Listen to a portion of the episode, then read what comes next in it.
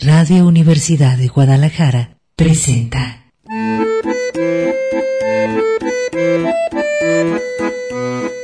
El acordeón. Pliegues bizantinos de la conversación.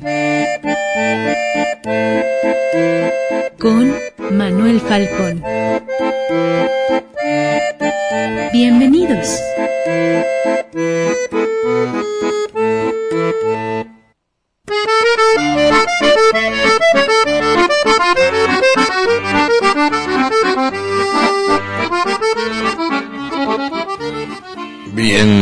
Aquí estamos en el acordeón en San Lunes, día lunático, y vaya que hubo luna llena, lunes y 13, para los que sufren de trisca y decafobia, lunes 13 de enero, arrancando semana, arrancando año todavía, cascabelea el año y los propósitos, espero que estén listos en su mesa. Manuel Falcón le da las buenas tardes, reconectamos, ya saben, en clave de significado. Nos importa destrabar lo intrincado. Eh, de alguna forma, la realidad se presenta compleja. Nadie dijo que iba a ser fácil. Y nos obliga, nos compele a desenredar la maraña. En muchas ocasiones nos enredamos en ella por querer eh, encontrar lo profundo. Pero eh, es un ejercicio cotidiano de traducción e interpretación que de alguna forma nos va a llevar a delinear una trayectoria existencial que nos va a configurar destino. Confiamos en las posibilidades del lenguaje, por supuesto, que nos habla. Estamos más que de células hechos de palabras. No sé, alguna vez me preguntaban, por cierto, ¿eres más adjetivo que sustantivo? ¿O eres más verbo que sustantivo? Somos eh, acción, eh, sustantivos, adjetivos, todo en una conjunción que elabora una sintaxis psíquica de tal manera que nos eh, va proporcionando una identidad eh, frente a los otros, esa repetición de palabras que constantemente repetimos al amanecer, al despertar, una y otra vez tenemos frases que quizá no, no, nos demos cuenta, pero si lo anotamos reiteradamente van apareciendo en nuestra conciencia y de esa forma nos proporcionan identidad con nosotros mismos y luego hacia afuera, en esa especie de idea de que hay un adentro y afuera, frente al cosmos, nada más la conciencia, en, una, en un duelo de interpretación extraordinario. Y de ahí surge pues eh, también nuestra noción de respetar los matices, la cantidad de elementos y de fragmentos y es una, un poliedro de muchas caras, la realidad, una gama de colores de la pátina con muchísimos intersticios donde surgen los claroscuros, nos interesan más los claroscuros que la brocha gorda, ¿verdad? De blanco y negro, falso, verdadero, esas dicotomías bipolares de, eh, pues, que no dejan lugar más que el autoritarismo. Surge el pensamiento, por supuesto, dogmático, autoritario, violento, agresivo, porque todos han de pensar como yo pienso, o, yo, todos están mal menos yo. Eh, pero no, más bien aquí le apostamos a eso, a los, eso que los detectives a veces buscan la clave, ese elemento que parece banal, frívolo, y que no interesa, a lo mejor ahí está eh, la llave que nos abre eh, la puerta de comprensión más amplia que la que teníamos antes. Y bueno, esta, eh, si recordará, empezamos en viernes, en Día de Venus, bien, en Día del Cariño, y ahora en Día Lunático continuamos con eh, hablando sobre esta forma en que la ciudad es esta, una ciudad, eh, aunque ya no eh, se hace hablar en singular o en plural, estamos en Guadalajara en una zona monstruopolitana, e incluso el mismo concepto de zona monstruopolitana de Guadalajara, o, en algunos dicen área monstruopolitana de Guadalajara, ya es una construcción, un constructo, como dicen algunos eh, metodólogos, es una manera de interpretar en dónde estamos viviendo. Una ciudad es una máquina llena de funciones. Es, eh, nuestras ciudades se construyen ahora por una maquinaria de servicios y de um, utilidades que tienen que estar pues todos los días eh, con los pernos y los tornillos y las tuercas bien aceitadas porque cualquier atorón trastorna la ciudad y eso hace que eh, se vuelvan eh, hitos urbanos muchos de sus eh, símbolos, grandes símbolos arquitectónicos o de edificios o de construcciones arbitrarias, sus calles, sus pasos a desnivel, en fin, paisaje urbano obligado. Eh, y contra lo que estamos aquí hablando desde el viernes es contra esa manera a veces de severa impotencia, diríamos, para hacer frente al caos urbano que de repente nos troncha el, paisaje, el horizonte, porque surge una torre inesperada o surge una línea 3. ¿Qué tal la línea 3? Esa especie de instalación, una obra de arte extraordinaria del sexenio anterior que nos legan para el futuro como arte contemporáneo.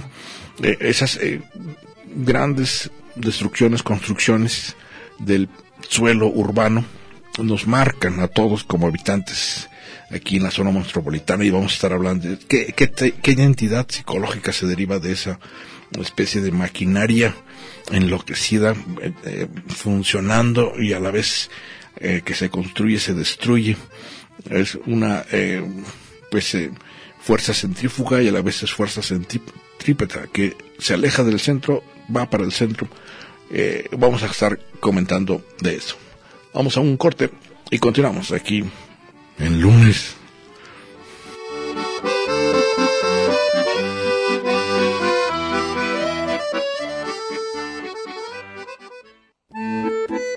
El acordeón.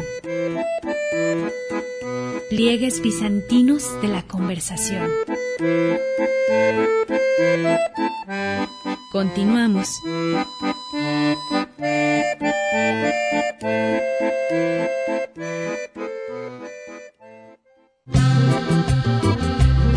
El acordeón. Pliegues bizantinos de la conversación. Continuamos.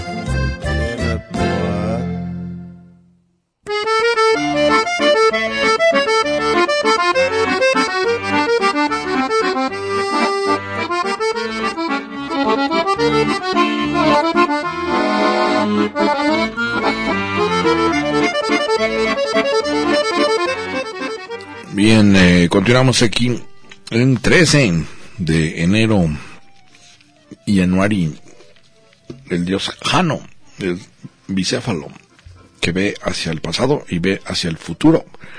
Tal cual damos vuelta del 2019, dimos vuelta del 2019 al 2020 y es ahí donde en muchas ocasiones pues se reflexiona sobre lo que viene y sobre lo que se deja atrás. Ya lo pasado pasado sin embargo marca el presente y es cuando configuramos esta lista de, propósitos de año nuevo. Eh, déjeme decirle que esa, las listas de propósitos está muy ligado a una creencia de que solo con voluntad se, se sale adelante. Y creo que, pues, eh, es una interpretación eh, mocha, diríamos, rabona de la realidad porque no solo de voluntad vive el hombre, como dicen, es eh, más complejo. Y la invitación más que a, una lista de propósitos, eh, que si la tienen, pues adelante, pero me parece que es el esfuerzo otra vez por comprenderse a sí mismo y saber hacia dónde se va, más o menos tener una idea de destino, de, secuencia en la trayectoria para poder ir construyendo o quitando incluso los obstáculos que nos impiden desarrollarnos como, como persona en la, en la vocación que ustedes tengan, en el proyecto personal que, se tenga. Bueno, déjenme decirle que tenemos eh, dos pases dobles para eh, el Teatro Galerías. Eh, bueno, voy a leer como como lo tengo. FET, F-E-T, FET 5. FET 5, improperio es para, eh, bueno, el detalle está aquí en que tienen que venir eh, los que se, los primeros que llamen, ¿verdad? Los primeros que llamen al, al teléfono 31 34 22 22 con tres orejas, una en el pecho, 12801, 12802 y 12803. Eh, se van al Teatro Galerías el martes 14, que es mañana. Por eso tienen que venir a recogerlos aquí a la calle del Enano Los Zapatotes Verdes, Ignacio Jacobo. Un grupo, leo de improvisadores se encarga de dar vida al suceso llamado Improperio. Este espectáculo convierte el escenario en un lugar donde todo puede suceder, nada está escrito ni preparado. el espectador deja de ser un mero observador y se convierte en creador y participa de las historias, dirigiendo el rumbo y los giros que tomarán. Pues habla de la vida, ¿no? Los actores ilustran un sinfín de situaciones posibles. Esto es completamente impredecible. Improvisaciones que salen de la nada cuentos, estilos cinematográficos, literarios, géneros musicales y comedias de situación. Bueno, martes mañana, 14 a las 19.30 horas, en Properio, sería 5, eh, eh, digo, 7 y media, ¿verdad? 19.30 horas, para nuestros amigos amigos que llamen, se, anoten y pueden también, eh, eh bueno, para los primeros que hablen, anotarse en la página y lo sorteamos al final. Bueno, eh, un pequeño comentario antes de, continuar. No sé si vieron todos estos sacudimientos que está viendo ahora entre los gobernadores. Creo que andan allá, el, gobernador del estado, entre el gobernador y pues el, presidente a propósito del problema de la salud pública. Que si el Seguro Popular, fíjese, hablando de construcciones, de instituciones que son como grandes también maquinarias, en este caso de la, para proporcionar el servicio de salud, dice gratuito a todo el, eh, todo el pueblo, pues se atoraron en una discusión fuerte porque bueno, el de Jalisco, Alfaro, y entiendo que los de los estados panistas, los gobernadores, no aceptaron el nuevo, la nueva maquinaria que propone el observador, que se llama INSABI, tiene un nombrecito raro, Instituto de Salud para el Bienestar, INSABI. Y bueno, eh, ahí es un ejemplo de cuando la coordinación federal estatal, eh, los engranes, digamos, se atoran, no funciona, no, no avanza. Y eh, estamos aquí, hay que decirlo, a un grado de la ruptura o del atorón por ese desfase entre lo federal. La concepción de esa maquinaria a nivel federal y la concepción a nivel estatal. Así va a ser todo el sexenio, porque no son aves del mismo nido el gobernador y el presidente. Eh, pero ahí nos da una idea de cómo eh, dependemos tanto a veces de estas eh, visiones de la realidad. Si fueran cualquier hijos de vecino con sus propias interpretaciones de la realidad y sus, digamos, eh, voluntad de, llevar las cosas de determinada manera, no pasaría nada, pero como son hombres de poder, están por encima de nosotros representándonos y decidiendo, y esto ya cambia las cosas, tienen el poder de incidir en nuestra vida cotidiana con sus decisiones, de estorbarla, de atorarla, de cambiarla, en todo caso de meterse hasta la cocina, porque les tienen ese poder eh, inmenso, un presidente, un gobernador.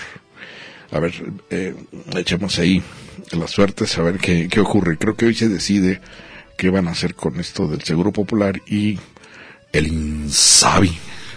Bueno, eh, le comentaba que vamos a estar platicando de esta manera en que eh, nos dota de identidad un, el territorio, en este caso pisamos la zona monstropolitana, ¿Qué se deriva de esta, eh, pues, maquinaria que está en funcionamiento muy irregular en ocasiones? Porque, pues, usted no sé cómo se sienta o dónde esté transitando allá, en, la, ciudad, eh, pero en general hay motivo a veces de queja y de eh, padecimiento, pues nunca falta. No es que uno sea medio quejicas, ¿verdad? Como dicen, sino siempre está como en falla o en deuda los servicios de toda esa gran eh, pues estructura que es una, una ciudad y nos quejamos de los baches y nos quejamos de la inseguridad pública y nos quejamos de los semáforos desincronizados y nos quejamos de las luminarias y del agua, de las inundaciones, en fin.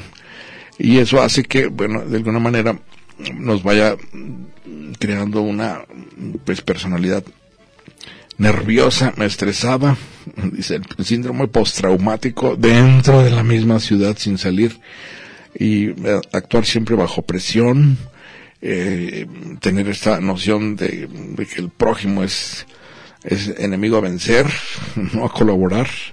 ¿Qué, qué es lo que ocurre? ¿Por qué esa, estas eh, pues moles de cemento o construcciones de cemento en las cuales transcurrimos nuestra cotidianidad en, eh, en esta área que nos tocó vivir nos generan esa especie de pues qué diríamos eh, lucha de todos contra todos. Ahora lo vamos a estar comentando ya se ganaron los boletos déjenme decir.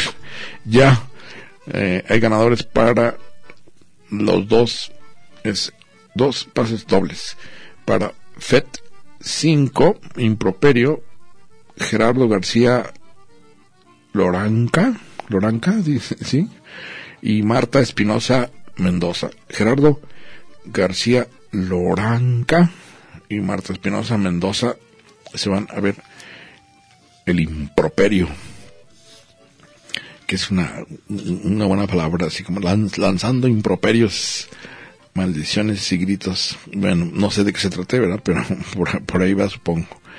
Pues, eh, fíjese que un, le comento que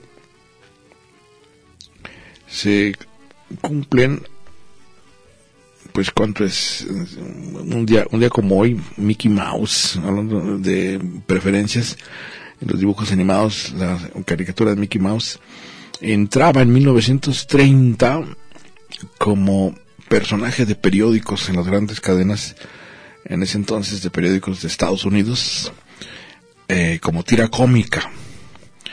Eh, dado el éxito que tuvo desde 1928 eh, en los cortos animados de Walt Disney, la figura del ratoncito de Mickey Mouse, eh, que les recuerdo, ya lo había comentado, pero eh, es una tuvo mucho que ver en, el, en la creación de esta figura ya internacionalmente hasta símbolo del imperio yankee, Mickey Mouse, la esposa de Walt Disney, que en un viaje que hicieron a Nueva York rápido por un pleito de derechos de autor, que finalmente perdió Walt Disney, tenían un conejo registrado, Oswaldo, pierden el, debate jurídico en Nueva York y regresan a Los Ángeles, muy enojado Walt Disney.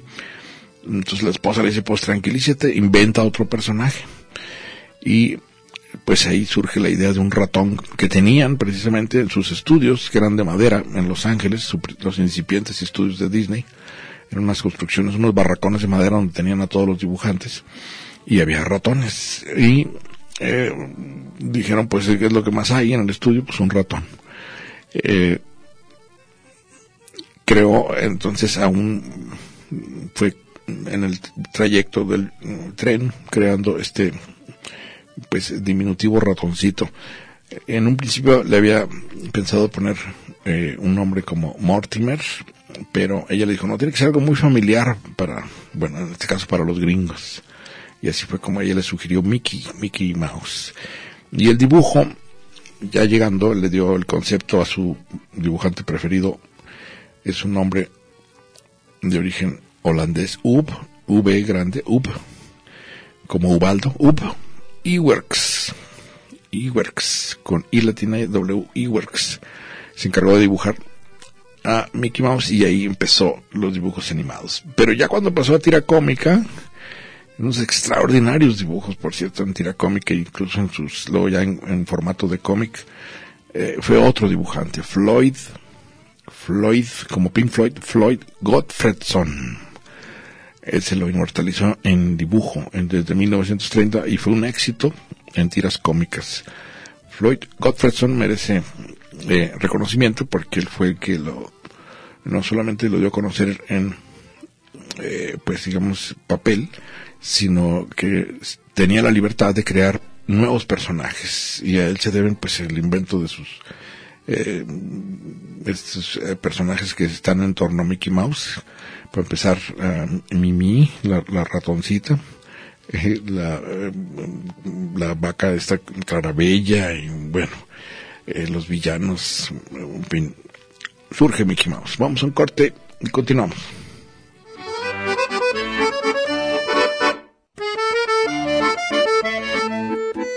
El acordeón.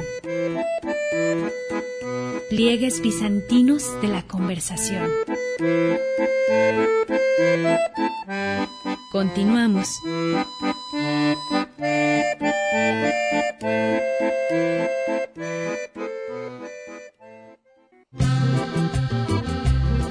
El acordeón. Pliegues bizantinos de la conversación. Continuamos.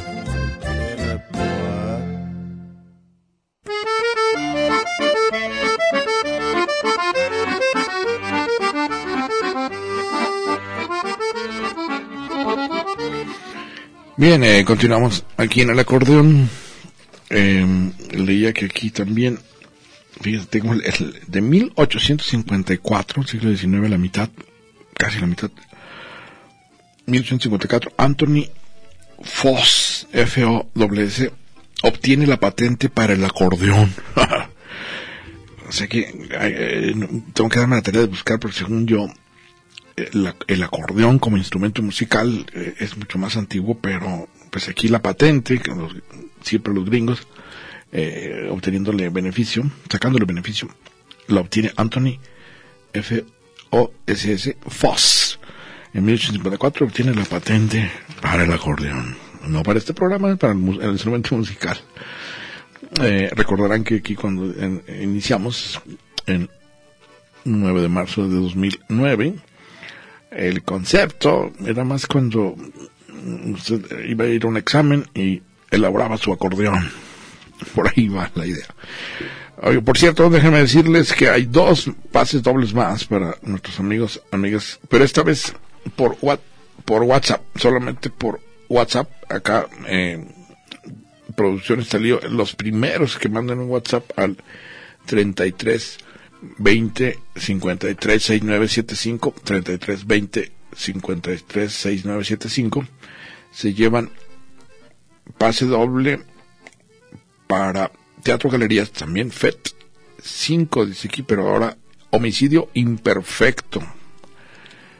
Homicidio imperfecto. También es para el martes pero este es a las nueve y media de la noche. FET 5 Teatro Galerías martes 14 de enero, homicidio imperfecto. Es como, será como un juego de, de ideas. La, frase que se me viene a la mente es el, el, asesinato perfecto.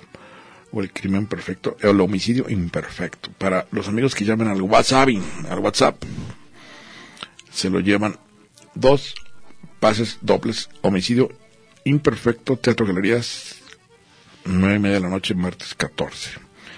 Bueno, eh, le comentaba sobre este impacto que ocurre sobre nuestras eh, personas vivir en un ámbito urbano como en el que estamos. Y cómo hay eh, eh, de repente asombro a veces entre no solamente las los habitantes sino incluso los que van de paso los que son extranjeros por las construcciones que de súbito surgen en el paisaje en el que vivimos.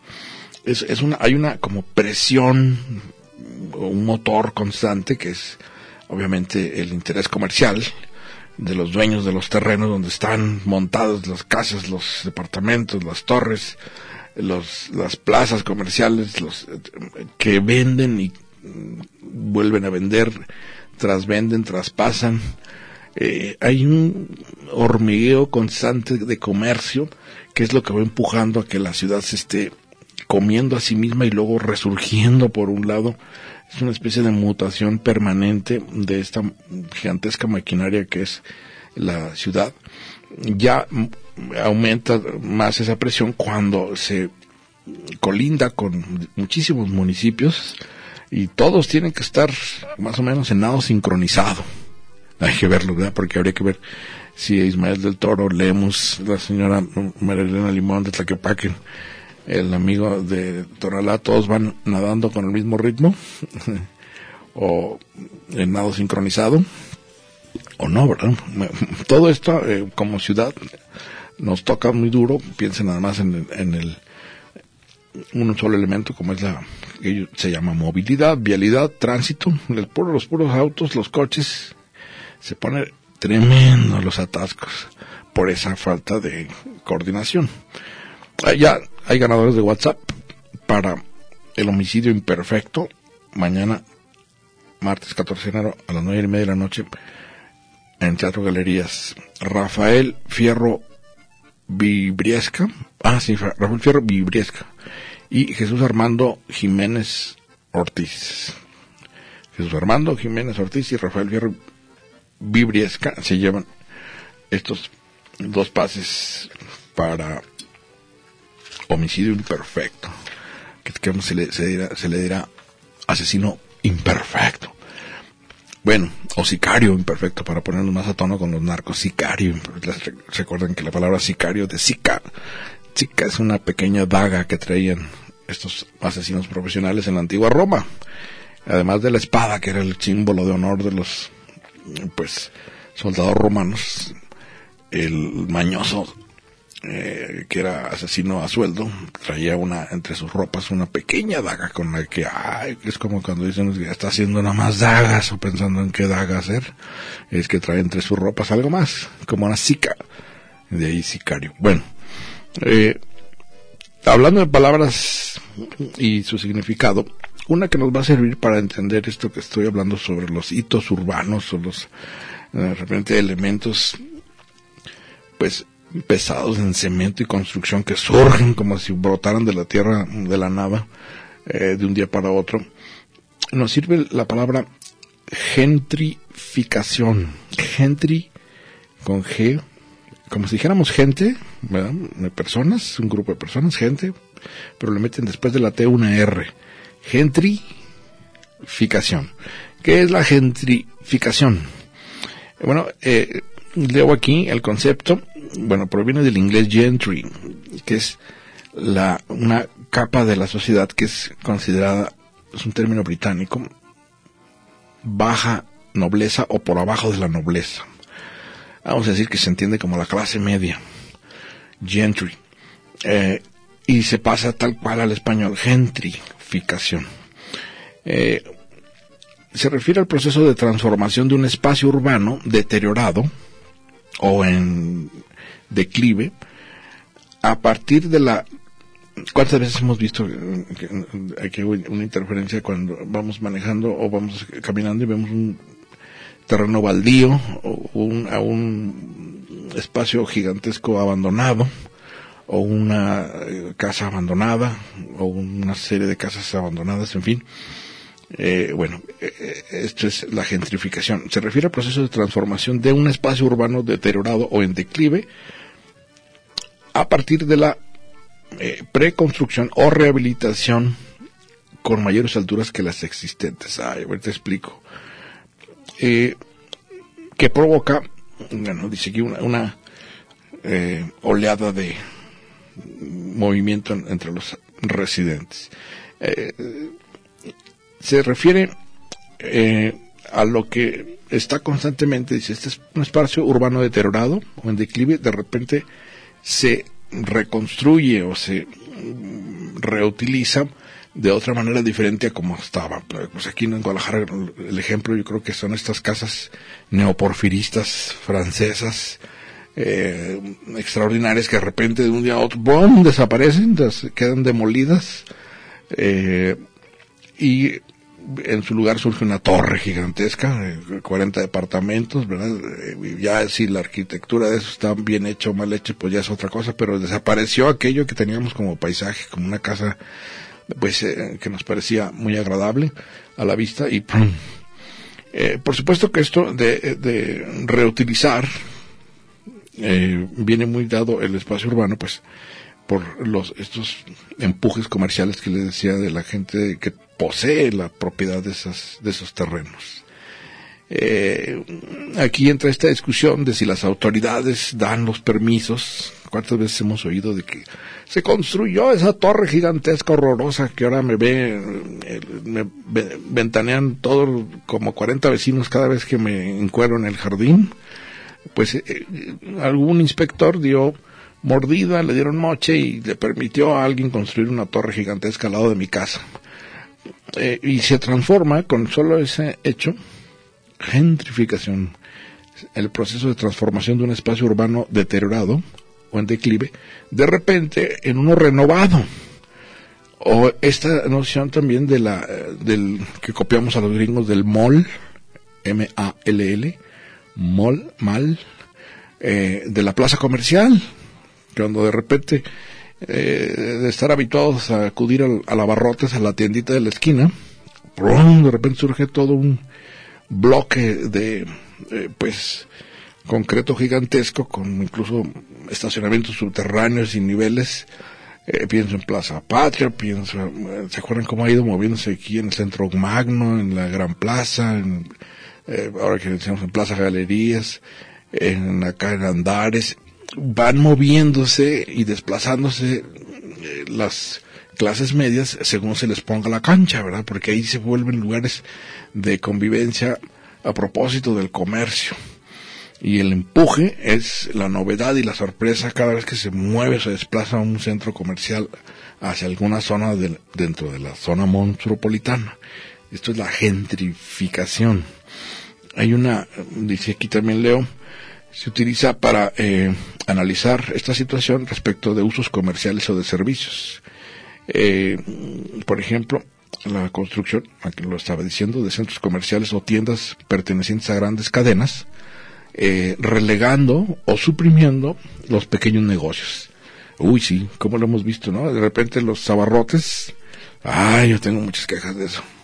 Soy como de esta eh, señora de barrio, ya peleando, ánimas que sea para pleito cómo se van anublando las grandes tienditas extraordinarias de abarrotes por un Oxxo, por un 7-Eleven. Ah, qué bárbaros. Eh, y con la gravedad de que se comen las banquetas estos malditos para que puedan llegar los coches más fácil. Todo está en función del, del automóvil. Entonces dice que relegando los pequeños negocios y eh, no se centra únicamente en los aspectos físicos, sino que involucra una serie de cambios en la conformación de la población y el desplazamiento de un estrato social por otro. Sí, es muy claro que cuando nos hablan los presidentes municipales, bueno, los he escuchado a cada casi, eh, llevo ya varios trienios, que dice un alcalde recién electo, voy a rehabilitar el centro de Guadalajara. La gente tiene que volver a vivir al centro de Guadalajara está extraordinario y hay muchas posibilidades urbanas y como para dejar caer eh, pues la vocación de habitación del centro. Pero ¿quién va al centro a vivir? Ese problema. Cuando el empuje comercial es hacia afuera, hacia la periferia, hacia lo más lejos posible del centro. Dicen, no, eh, un coto, que es un coto?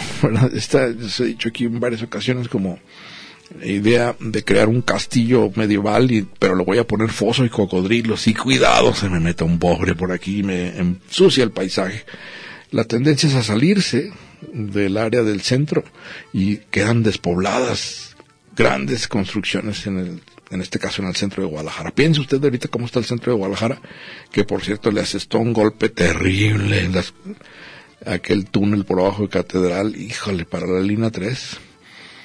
Qué bárbaro, yo no sé quién concibió eso, pero hasta le suenan las campanas. Vamos un corte y continuamos.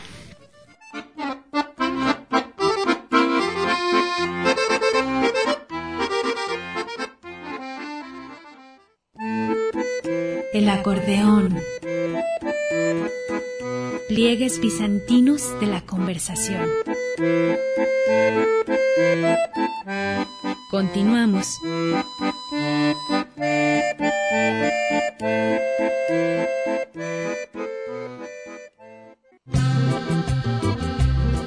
El acordeón. Pliegues bizantinos de la conversación. Continuamos.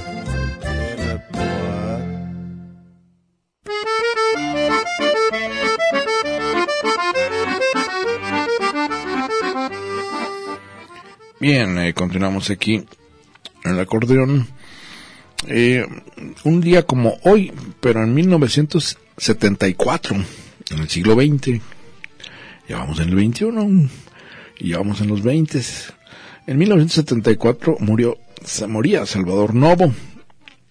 En, eh, había nacido en 1904, de manera que, tendría 70 años. Salvador Novo, usted recordará, fue, hablando ahora de las ciudades y de las zonas monstruopolitanas, si hay alguna megalópolis, es allá con los chilangos en la Ciudad de México. Yo digo que todos los que sean chilangos son mutantes. Para la supervivencia en esa zona se tiene que ser un mutante. Estaba viendo que son buenísimas las de Men in Black, estas, estas serie de películas de detectives casa extraterrestres casa con Z, casa extraterrestres, buenísimo. Bueno, pues eh, así tendrían que ir a cazar chilangos porque ya para sobrevivir allá algo tiene que haber ocurrido. Bueno, Salvador Novo, recuerdo que decía Carlos Monsiváis, eh, fue el último de los cronistas de la Ciudad de México.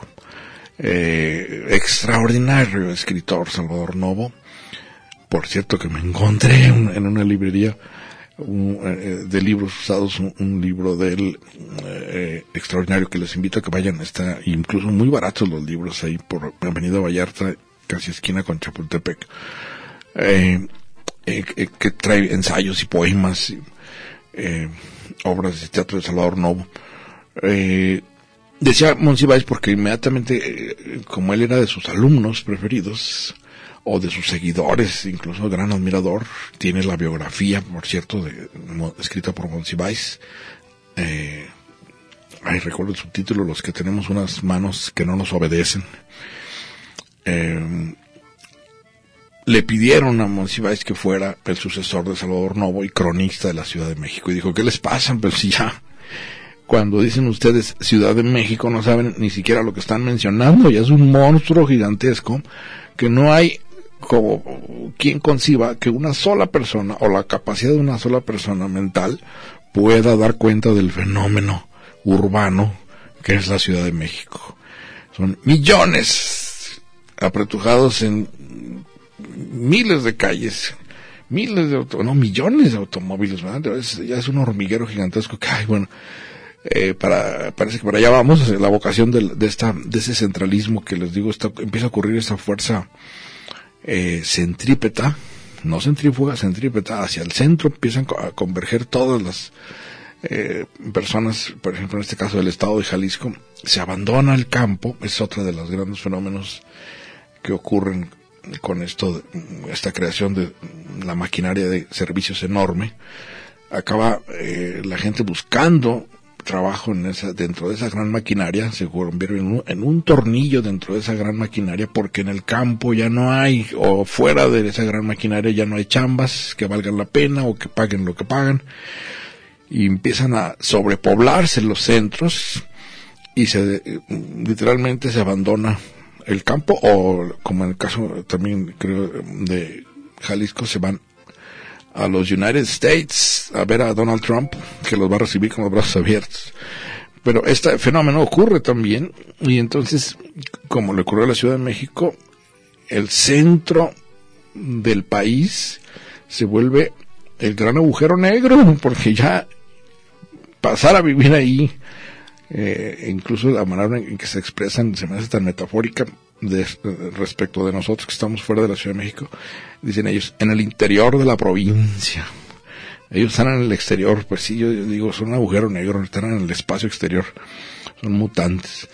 Eh, bueno, Salvador Novo fue el último de los cronistas, era cronista de la Ciudad de México, estaba lleno de anécdotas porque él vio crecer y transformarse lo que antes se llamaba la ciudad de los palacios, eh, fue un miembro de la generación de, llamada así los contemporáneos, pero también colaboró con el gobierno de Álvaro Obregón, desde, que se movió Vasconcelos con el concepto de educación, eh, de lectura para todos, en fin, con el cual todavía andamos eh, manejándonos en Secretaría de Educación. Novo fue un, gran eh, periodista diario, hacía un artículo diario que era crónica urbana diaria. Creo que ahora el heredero sería Héctor de Mauleón. Se tiene que seguir y leer los libros de Héctor de Mauleón. Son crónicas urbanas que añade él, cosa que no nunca quiso hacer Salvador Novo, el espectáculo de la violencia, que es terrible en nuestras ciudades. Digo, la inseguridad y los hechos de violencia. Si antes era por el morbo, ¿se acuerda de esas publicaciones de alarma y eh, escandalosamente eh, muerto ahí en un accidente alguien y se ponía la fotografía del cuerpo hecho rompecabezas y el automóvil era el morbo de la muerte que jala hacia ese abismo. Y pues eh, dicen amarillismo también que tenían los periódicos de la época. Amarillismo porque la palabra deriva de un periódico de Nueva York de eh, Ronald Hearst que probó usar, antes eran en blanco y negro todos los periódicos, y metió el color, y el primero de ellos fue el amarillo, y lo usó en una tira cómica del Yellow Kid, el chico amarillo o el niño amarillo, que era un, por cierto, muy racista porque era un chino, eh, un chino, un chinito amarillo, y ahí probó el color para luego ir progresivamente metiendo toda la paleta de colores. Y, y el periódico, los periódicos de la cadena Hearst, eh, que la versión de Orson Welles, Ciudadano Kane, tiene usted que verla, es una eh, versión de la, o que diríamos, biográfica de este dueño de cadena de periódicos de Estados Unidos, Randolph Hearst, William Randolph Hearst. Eh, bueno, su periódico se decía que era amarillista porque era muy escandaloso y morboso. Incluso se habla mucho de su participación y su incitación a la guerra con Cuba. Eh, recordarán ustedes que lo último que le queda al imperio español en América era Cuba. Y en 1800, ya en el siglo XIX, terminando casi el siglo XIX, los echan los gringos, eh, los rangers gringos los echan de Cuba. Por eso tienen en la actualidad es increíble, pero tienen una base ahí en Guantánamo todavía los gringos, inamovible, lleno de militares hasta el cogote. Bueno, todo esto para decir que eh, Salvador Nove moría en 1974, un día como hoy, eh, el cronista de la ciudad. Aquí también en Guadalajara yo llegué a conocer, porque llegando aquí a Guadalajara, me propuse conocer la historia de la ciudad eh, y conocí dos, tres cronistas por lo menos, que existía todavía el cargo dentro de los ayuntamientos, cronista de la ciudad. Y ya tenían sus libros, eh, tenían eh, sus conferencias. Y eh, pues sí, el fenómeno ahora ya se no es ridículo decir a alguien que dé cuenta de todo lo que ocurre en la zona monstruopolitana o desde qué ángulo, vamos, habría que tratar la idea de un cronista de la ciudad de Guadalajara, por ejemplo o de la ciudad de Zapopan, o de la ciudad de... Eh, ahí nos vamos, Tlajomulco. Eh, es, esta imposibilidad de tener una visión de conjunto de algo que es un fenómeno mutante en crecimiento progresivo y yo diría mutación constante, eh, el gigantismo de ahora de nuestras vías de comunicación, leía el otro número, el otro día los números a propósito de cuántos automóviles ingresan a la zona metropolitana por día, o sea, automóviles nuevos que se van y se compran, eh, no nuevos en el sentido de que sean del último modelo, sino comprados para entrar a rodar a la zona metropolitana. Y son millones. Y bueno, todo, secretario de movilidad o de tránsito eh, luego dice, pues eh, es que excede el número de coches al número de calles. Entonces, pues es tan fácil como eso. No caben los cochecitos en las vías, en las rúas, como esperan que no se hagan unos atorones tremendos. Así existan los semáforos que existan. La movilidad se vuelve inmovilidad a ratos en la zona metropolitana. Y ya no se diga cuando ocurren fenómenos meteorológicos, ¿qué tal aquí Guadalajara es famosa con la época de aguas? Llueve y la gente, bueno, nos, atarantamos todos en el tráfico. Hay esta noción, entonces les decía, de que eh, de alguna forma lo que queda es el rescate urbano. organizarse los habitantes para rescatar espacios donde sea posible la convivencia más o menos, eh, ¿qué diríamos? Eh, pues no neurótica, no violenta, no eh, extrañada. Eh, generalmente ahora nos empieza a ocurrir eso que no, sabemos ni, ni, quién es nuestro vecino o los vecinos. Sabrá Dios, eh, hay departamentos, se cambian cada 15 días, un día sí y otro no, hay nuevo vecino, cambian. No, no tengo ni idea ni me interesa saber quién es mi prójimo. Ese fenómeno es el que va impactando en la identidad psicológica gentrificación, el proceso de transformación de un espacio urbano deteriorado o en declive. Eh, se da también esta idea, lo vamos a comentar el miércoles, de las colonias. Qué buen nombre, ¿no? Como las colonias, eh, decían, la época colonial, bueno, pues aquí eh, antes se organizaban por colonias y entraban las colonias de los ricos y las colonias de los pobres. Pero ahora ya es una masificación tal que también suena un poco absurdo hablar de colonias. Pero bueno, que tienen unos nombres. ¿Qué tal decir? Voy a ponerle providencia. Ya proveerá la providencia. Bueno, por aquí andamos el miércoles.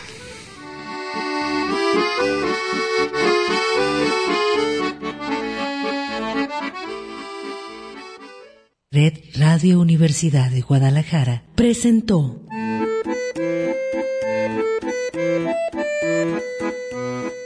el acordeón.